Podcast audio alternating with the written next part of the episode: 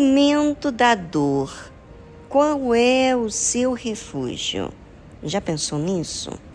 A quem você se apega? O que, que você quer na hora da dor? Ah, Viviane, na hora da dor, eu quero que seja logo solucionada aquela situação, para que então eu possa viver tranquilamente novamente. Ok, e aí?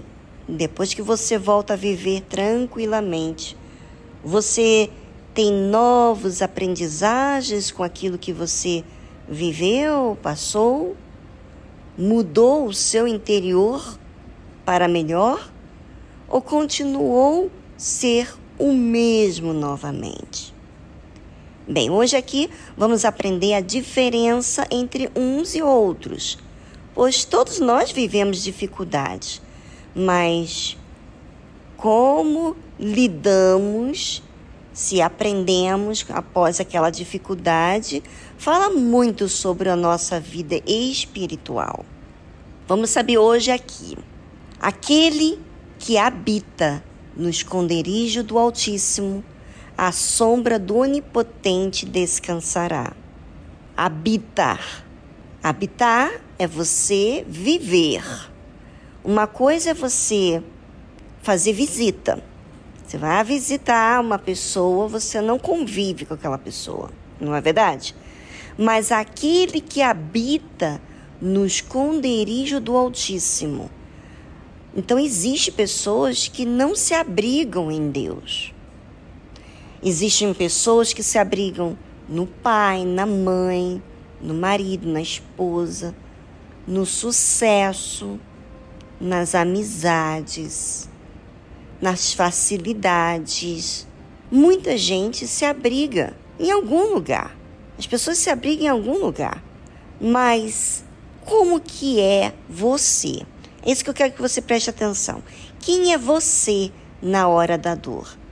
E como você sai dessa dor? É, muita gente fala, ah, eu aprendi a falar com Deus, eu orei. Mas se você continua tendo seu abrigo em coisas e pessoas, você não entendeu aquela dificuldade, você não desfrutou como deveria. Veja que no Salmo 91 diz assim: aquele que habita no esconderijo do Altíssimo. Então, é uma decisão. Eu decido habitar debaixo, ou seja, num lugar aonde eu posso me refugiar, que é com Deus. Eu faço isso. Mas eu não faço isso apenas nos momentos de dor. Eu faço isso diariamente.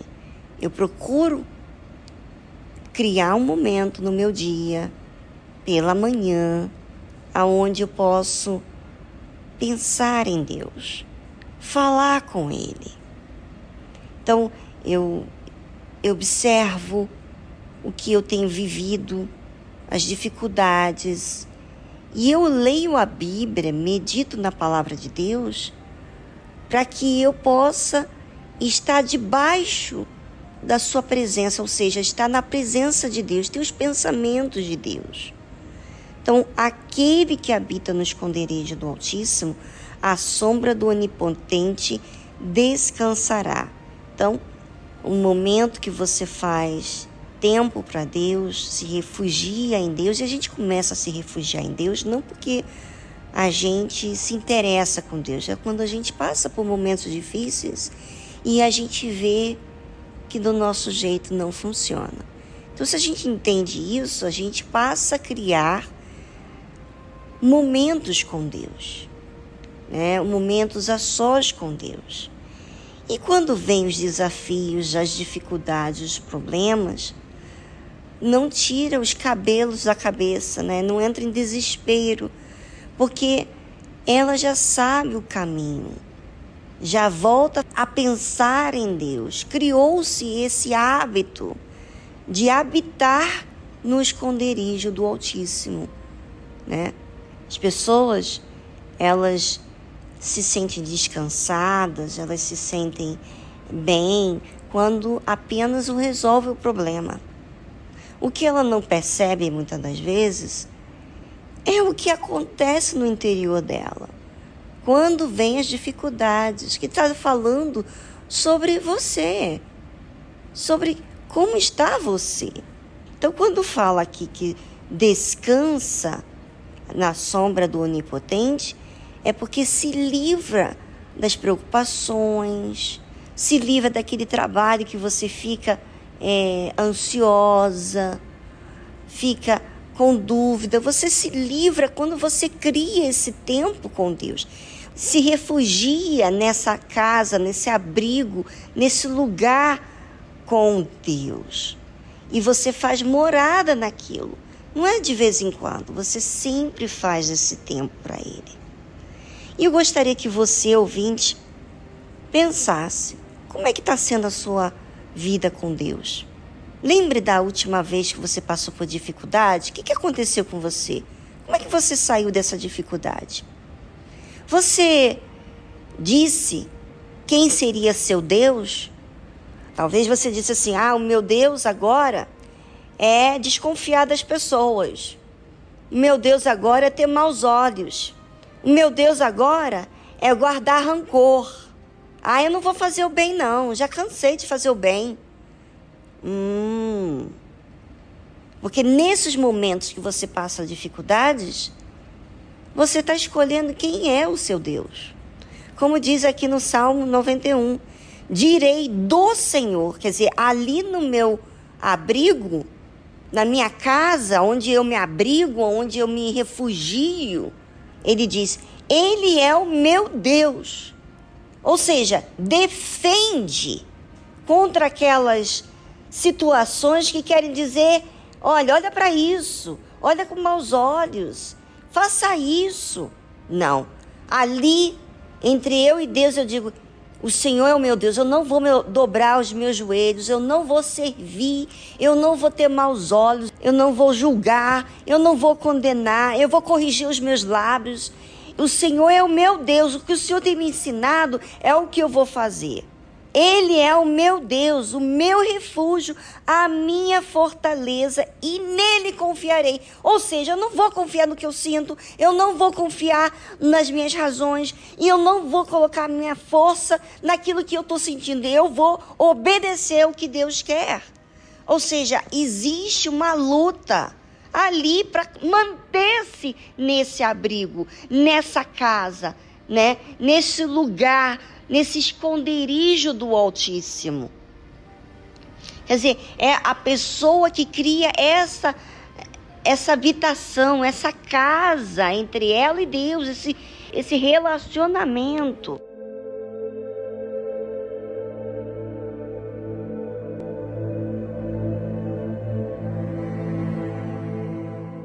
Por que será que uma pessoa luta contra os seus próprios sentimentos, né?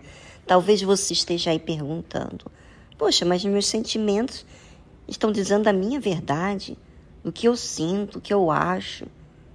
E o que eu sinto, o que eu acho, não é verdade? Você está dizendo para mim expulsar o que eu sinto, o que eu acho? Sim, porque olha como você está. Todas as vezes que você aceitou esses sentimentos que fazem mal para você, fez você ficar em conflitos. Prova essa que não é do bem, faz mal para você. Então, você tem uma escolha. Você pode escolher Deus e seguir Ele, ou você pode escolher os seus conceitos, as suas opiniões e os seus sentimentos. E seguir suas opiniões e seus sentimentos. Mas você que seguiu seus sentimentos, todos nós sentimos, todos nós seguimos alguma vez, várias vezes, os nossos sentimentos. E o que, que fez conosco? Nenhum bem, só mal. Só nos fez mal, só trouxe prejuízos, problemas. Mas quando eu passei a obedecer a Deus, então tudo se tornou diferente. Ou seja, teve direção, paz comigo mesmo e segurança. saiu a dúvida, saiu o medo. Olha o que diz a palavra de Deus. Porque Ele, Deus, te livrará do laço do passarinheiro e da peste perniciosa. Ou seja, você, eu, nós não podemos nos livrar de acidentes, de, de coisas terríveis na nossa vida. Mas Deus pode sim. Ele pode nos livrar. Ele pode nos livrar do mal. Você, ainda que você passe um acidente de carro, você está acidentada aí no hospital, sofrendo no corpo a falta de atenção do outro motorista e você está aí debilitado fisicamente. Mas o pior laço do passarinheiro é aquele que faz você não crer mais na vida, não olhar para Deus, você julgar todas as coisas da vida como que acabou. Esse é o pior laço. Porque enquanto você está aí no hospital, você que está me ouvindo, e diz assim: eu estou aqui, eu quero trabalhar, mas eu estou é, impossibilitado de fazer as coisas eu tenho compromissos, eu preciso trabalhar. Pois é. Mas talvez o seu trabalho, de tanto que você trabalha, você não pensa. E a sua vida está em um laço. Você não olha para quem você tem que olhar, que é para Deus. Você não pensa nas decisões que você está tomando e você está vivendo um laço. E esse acidente, essa situação que você está vivendo, é justamente para que você pare e você tome medidas certas, que é resolver questões que você não resolveu até então. Mas isso você vai fazer quando você trazer isso a Deus. Quando você exercitar a fé. A gente exercita, vamos falar aqui a verdade, gente. A gente exercita a fé porque a gente precisa. A gente não exercita a fé porque é natural. Não, não, a gente exercita a fé porque a gente precisa. Então, quando a gente vê realmente a nossa necessidade, então a gente realmente começa a exercitar a fé, porque o exercício já diz que vai tirar a gente do nosso comodismo, do nosso jeito, da nossa forma de sempre que a gente age. Então a Bíblia fala assim: porque ele te livrará do laço do passarinheiro e da peste perniciosa. Ele te cobrirá com as suas penas e debaixo das suas asas te confiarás. Olha só, Deus, às vezes você não entende a situação que você está vivendo nesse momento, mas essa situação é justo para que você exercite a fé.